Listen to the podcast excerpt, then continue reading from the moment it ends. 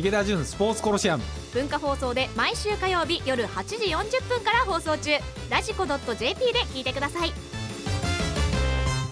文化放送池田純スポーツコロシアム。こんばんは池田純です。こんばんは。文化放送アナウンサー立谷遥です。さあ今週の池田さん情報ありますか？3連休？ああでしたね。うん。あのー気が緩んできましたねこの国ねそうですか？いやそんな感じしないですか？まあ人は街に増えましたね。うん、関西の方はいろいろ規制されたけど、はい。京都に人が増えてえでお花見してるけどもあの規制してるけども要請してるけどもお花見する人が増ええてで渋谷なんか若者いっぱい、はい。夜まで若者いっぱい、はい、で僕まあ観光地に住んでるんで、えまあ、かなり車も増えてですね、えうん。あのーまあ、だいぶもうみんな疲れてきているし、はい。なんかわかんないけどこれ大丈夫なんじゃないかみたいな雰囲気も若干出ているし、あのーそういう中でみんなが気が緩んではい。特に若者はまあ自分が大丈夫だと思ってるじゃないですか、はい、で日本はなんとなく大丈夫なんじゃないかみたいな雰囲気が出て、うん。あの気が緩んでるなっていう感じがするんですけど、はい僕はこれでまた感染する人増えるんじゃないかなってうん。若干あの思った週末でしたね。まあどんなことも気が緩んだ時が危ないですからね。そう日本人のいいところなんですけど、うん。みんなあの審議則っていうかなんていうんだろうな要請されて一回受けるんですよ。はい。けどやっぱり若者とかってそんなんや黙ってられるかよみたいな、うん。そんなんじっとしてられるかよってそりゃそうですよね、はい。血気盛んな若者なんで,、うん。でそろそろそういう時期に差し掛かってきたかなっていうふうに感じた3連休でしたまあより一層ね手洗いうがいとか気をつけましょう。さあでは今日も参りましょう。最近のスポーツビジネスシーンで気になることをスポーツ界の改革者池田純さんがズバッと切り込むこのコーナーです。スポーツビジネスホットニュース IOC 理事会今週中にオリンピック開催可否を改めて検討か新型コロナウイルスの世界的感染拡大が続く中国際オリンピック委員会は週内に改めて理事会を開くことが分かりました17日の臨時理事会で予定通り東京開催する方針を確認したばかりですがその後世界各国でオリンピックの延期を求める声が相次ぎ改めて開催の可否について協議するとみられています。埼玉県知事 K1 強行開催は誠に残念。大野元弘埼玉県知事は22日格闘技イベント K フェスタ3の会場となった埼玉スーパーアリーナを訪れ新型コロナウイルス感染拡大防止のため開催自粛の協力依頼を行ってまいりましたが協力をいただけなかったこと誠に残念です。今日は心配だから来ましたと会場に姿を見せました。ということで今週もコロナウイルス関連のニュース続きますけれども、ね K1 やるんだって週末3連休のはい、入る前だったかな？うん。スポーツ界で結構話題になってたんですよ。はい、うわ K1 やるんだと。うん。でまあ私埼玉市はい、でも仕事してるんであのスーパーアリーナって県が出資してるんですよ、はい。とはいえ別に県の持ち物じゃないんですよ、うんまあ第三セクターみたいな形で札幌ビールさんかな？はい、から社長が来てて札幌ビールも資本入れていて、うん。なのでまあある種民間的なんですよ。県の要請って言っても別に拘束力がなんかあるわけじゃない。はい、で K1 って別にねすごく儲かっているわけじゃない興行の世界ってそうなんで、うん。選手たち呼んで選手たちにすごいお金払ってフはい。ァイトマネー払って、でギリギリやってるのが興行の世界スポーツの世界なので、うん。まあ、それはやるだろうっていう感じは僕はしますよね。うん。全部が全部の団体そうじゃないけどもやっぱりこういうやるだろうっていう団体が出てくる。うん。だってみんな経営ギリギリでやってるんで。はい、でそこでなんかいろいろと要請したけども誠に残念とかね。うん僕はなんかね正直少しずるいなっていう印象がありますよね。はい、要請なんだから法的拘束力ないわけで、うん。だったら命令指示。うん。要請なんですよ。あくまでお願いなんで、はい、それでやったからって言ってそれをね吊るし上げる偉い人が出てきてね、残念っていう。だったら指示しろと。中途半端なんだよと、確かに、いやもうずっと一時が万事そうで、まあ、国の方も決めて各県にいろいろ投げているじゃないですか。はい。まあ、ある種僕はだからリーダーシップって何なんだろうと本当に考えさせられるわけで、うん。まあ、今回大阪府知事はい。はいろんなこう決断をしたわけでそれがいいか悪いかっていうのは後になってみないと分かんないんですけど、僕は一つのリーダーシップのあるべき姿だと思うんですよ。非公開になった資料をもとにねあの大阪兵庫間の人の流れとかをいはい。ろいろ止めたりとか、まあ、ある種その独断みたいなことも言われてましたけど、うん。僕はリーダーシップってそういうものでうん。で特に今前代未聞のことが起こっているから何が正解かなんか誰も分かんないわけですよ。うん。でそのためにしっかりと資料を見てそのためにいろんな検討をしてもらってそれで上がってきた資料。でそれも公開してしまえと、うん。まあ、府民に正しく周知するために非公開の資料も、まあ、府知事は出したわけですよね。これでリーダーシップ発揮して、まあ、人の流れを流れを止めた。うん。で結果は分かんないですよ。はい。けどやっぱりそういう方向性を明確に決めていく。でぶれない。でそれをちゃんとコミュニケーションしてあの間違った場合にはすぐ反省して改めてそれを自分でも戒める。うん。で次の対策をまた打っていく。僕はそれが PDCA っていう要はビジネスの世界でもプランドゥシーアクションっていうんですけどはいまあ正しい姿勢だと思うんですよ。みんな間違えるんで。うん。けど誰かが決めないといけないわけで。うん。けどそれを丸投げしていくのは僕はずるいなっていう。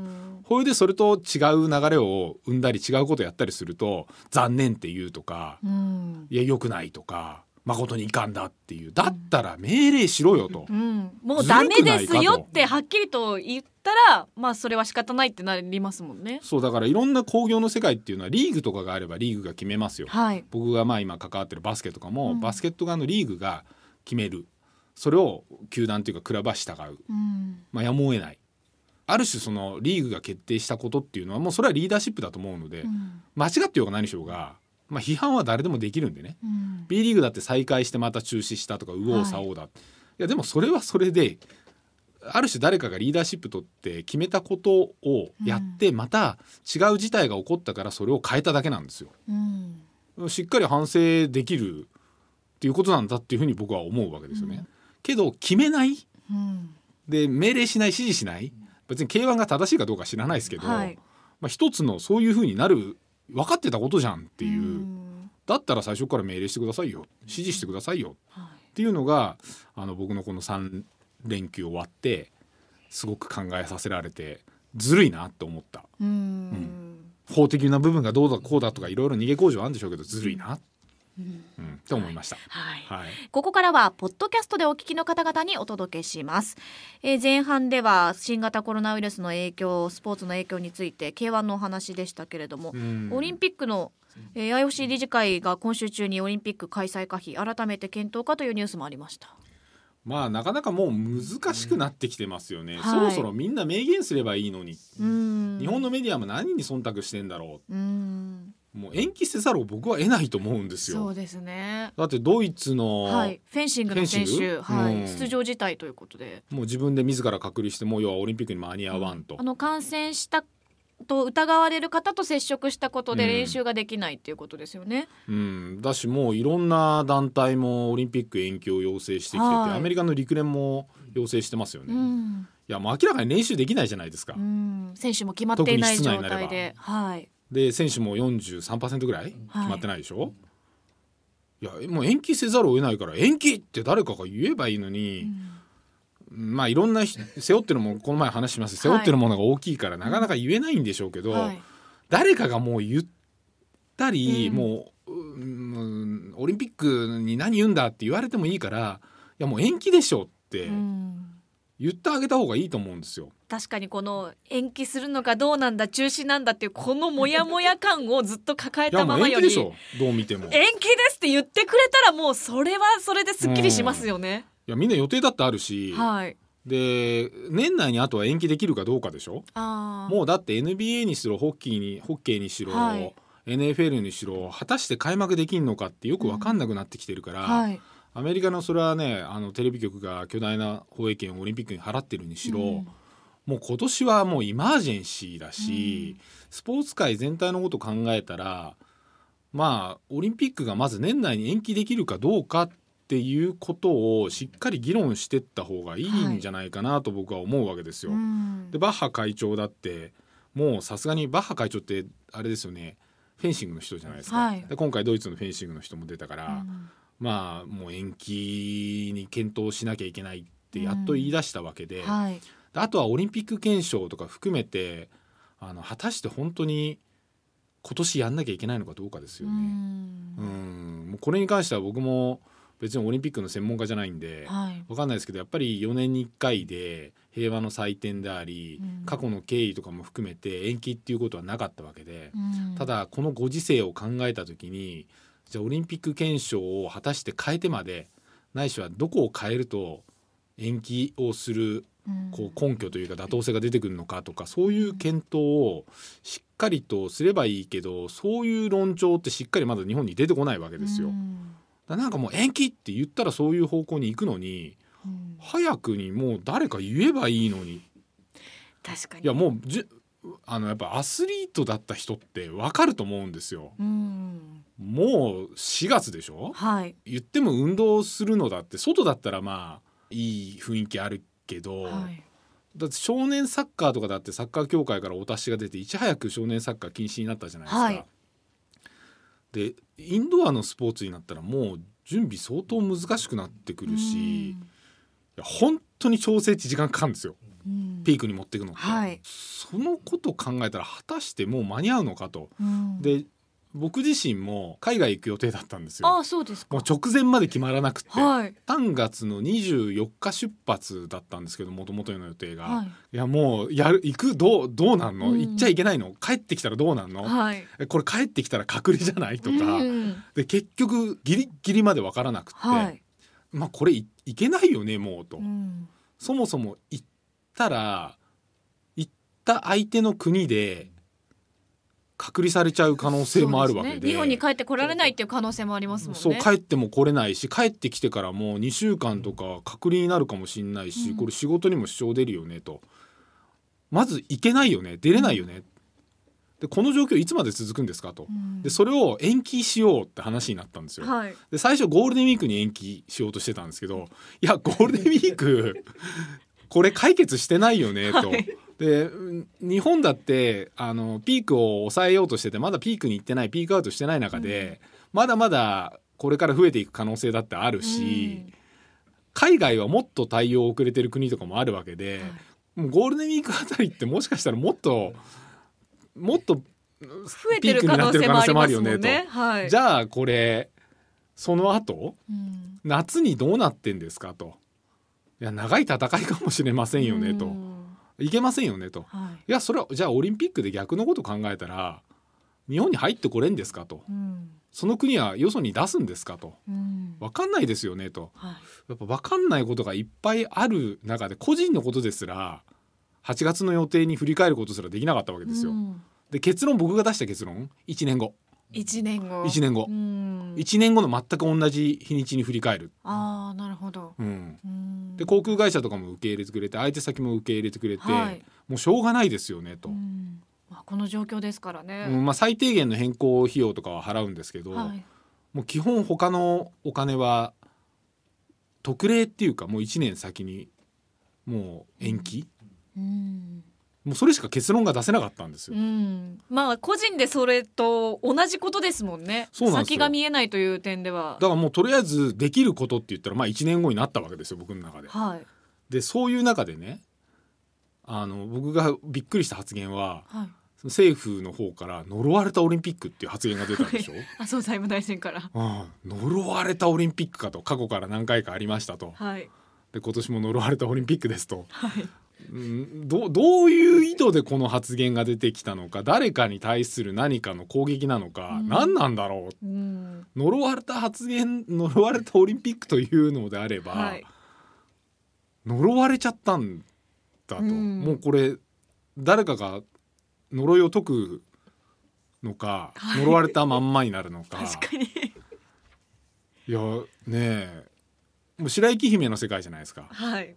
呪われてるわけですよ。もうお王子様が現れてきて、はい。あのキスして起こすか、はい。もうそのまま現れなかったらそのまま寝たまんまになるかはオリンピックどうなんだろうと。あそうですね。今のところ王子様見えてないですもんね。いやだこの発言って何なんだろうっていうのがう、ん。日本ってなんとなくこう一枚岩感を装ってきてたじゃないですかはい。政権の中枢、特に自民党系。はいなこの発言何なんだろうなっていうのが僕の中ではすごく不可解というか理解ができないかに、うんなんかこの問題を通していろんなところになんか別の問題というかが出てきてる感じもしますよね。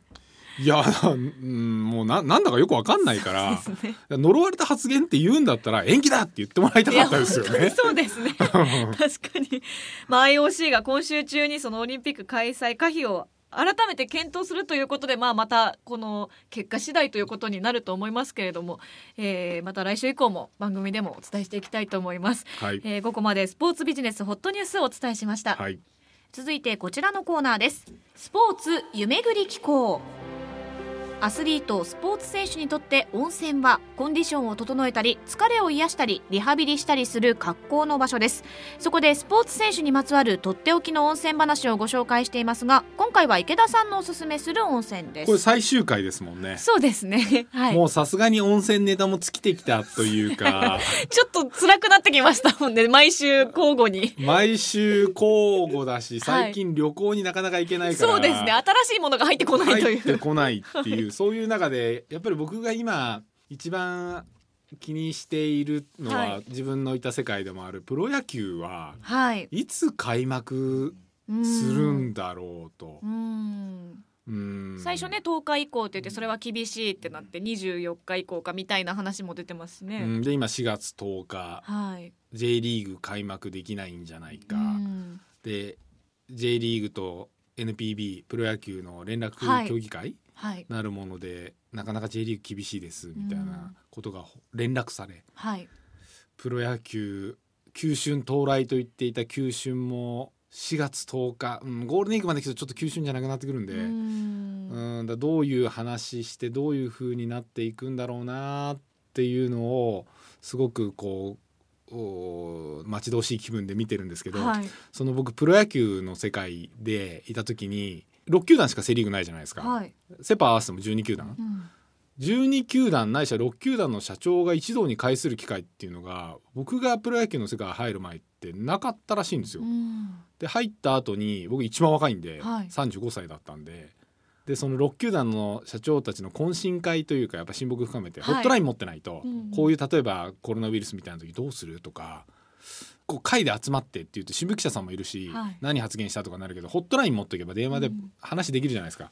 でそういう関係づくりっていう意味合いもあって毎年1回旅行に行ってたんですよはい。僕が全部手配をし 得意で。大変ですね。でも一番若いから皆さんはいもうね60歳ぐらいの方々なんで、はい当然僕がやらなきゃいけないので、でその、えー僕が辞める時の5年目はい。に行ったのが知床だったんですよ。北海道の。はいで今日ご紹介したい温泉は、はい知床のあの熊をですねはい。知床半島にあの見るためのツアーの船が出ている漁港にある。北拳はい。知床？ホテルリゾートはい。これはなかなかいいですよ。へえ。でそこでですねあのセ・リーグの社長たちがそこに泊まり夜会食をし、次の日熊見に みんなで船乗っていくっていう。かわいい いいなこれ意外にとか言われていいいいっすよね。かなり寒いですかやっぱり？いやあのねあのー3月ぐらいに行ったのかな開幕する前のアイドル期間ぐらいに行ったんですけど、はい寒いっていうかねなんかこう寂れた感じの。漁港から出るんですけどホテルはすごい立派なんですよ。でご飯も美味しくって、はいで温泉もよくってで部屋から温泉があって漁港が見えるんですけど漁港はなんか北海道のロシアの人とかつきそうなぐらいの昔を思い出すぐらいの昔ながらの夜になると本当人いなくて。なんかこういよからぬ人たちが船で流れ着いてくんじゃないかみたいな 雰囲気もある映画みたいな感じの。ところなんですけど、はい。まあ、そこから熊を見によく朝寒い中、あの社長たちが並んでですね暖かい服着込んで。微笑ましいですね。微笑ましいですよ。それですっこう断崖絶壁の知床の半島をこう登っていくと、えあのー熊がいたりとかするんですよ本当に。へー大自然の中に。え。はい。でそこに大鷲はい。が飛んでたりとかしておー。もうすごく雄大な景色が見見れて風通しもいいし、はい。密集空間じゃないし 会話も直接しなくていいし熊見てれば別に喋んなくていいんで、確かに、はい。あのね三つの絵に入らない、はい、三つの絵に入らない。三,、はい。三大要件を満たすというか、あのすごくいいあの温泉でありいい旅行。うん。で親睦も深まりましたよね。うーん。うん。はい。えーではアクセスご紹介します。女満別空港から車でおよそ1時間50分、えーウトロバスターミナル徒歩5分となっています、えー今日は池田さんがおすすめする、えー北海道の北拳知床ホテルリゾートをご紹介しました今日もエンディングですこの時間最後ということであこの時間関係ないんだポッドキャストだからああそうですよ。そうですねポッドキャストは続くのかな？ポッドキャスト続きますあ、はい続くんですね。あじゃあ温泉企画はちょっと変わると。ちょっとしばらくお休みということで今度ご飯にしますか？ご飯にします。おすすめのご飯 それもそれで結構大変ですよ。はい、ということで今日はこの辺りでお開きとしましょうかね。そうですね。はい、えーここまでのお相手は池田純と文化放送アナウンサー立谷遥でした。来週からは月曜日の夜6時45分です。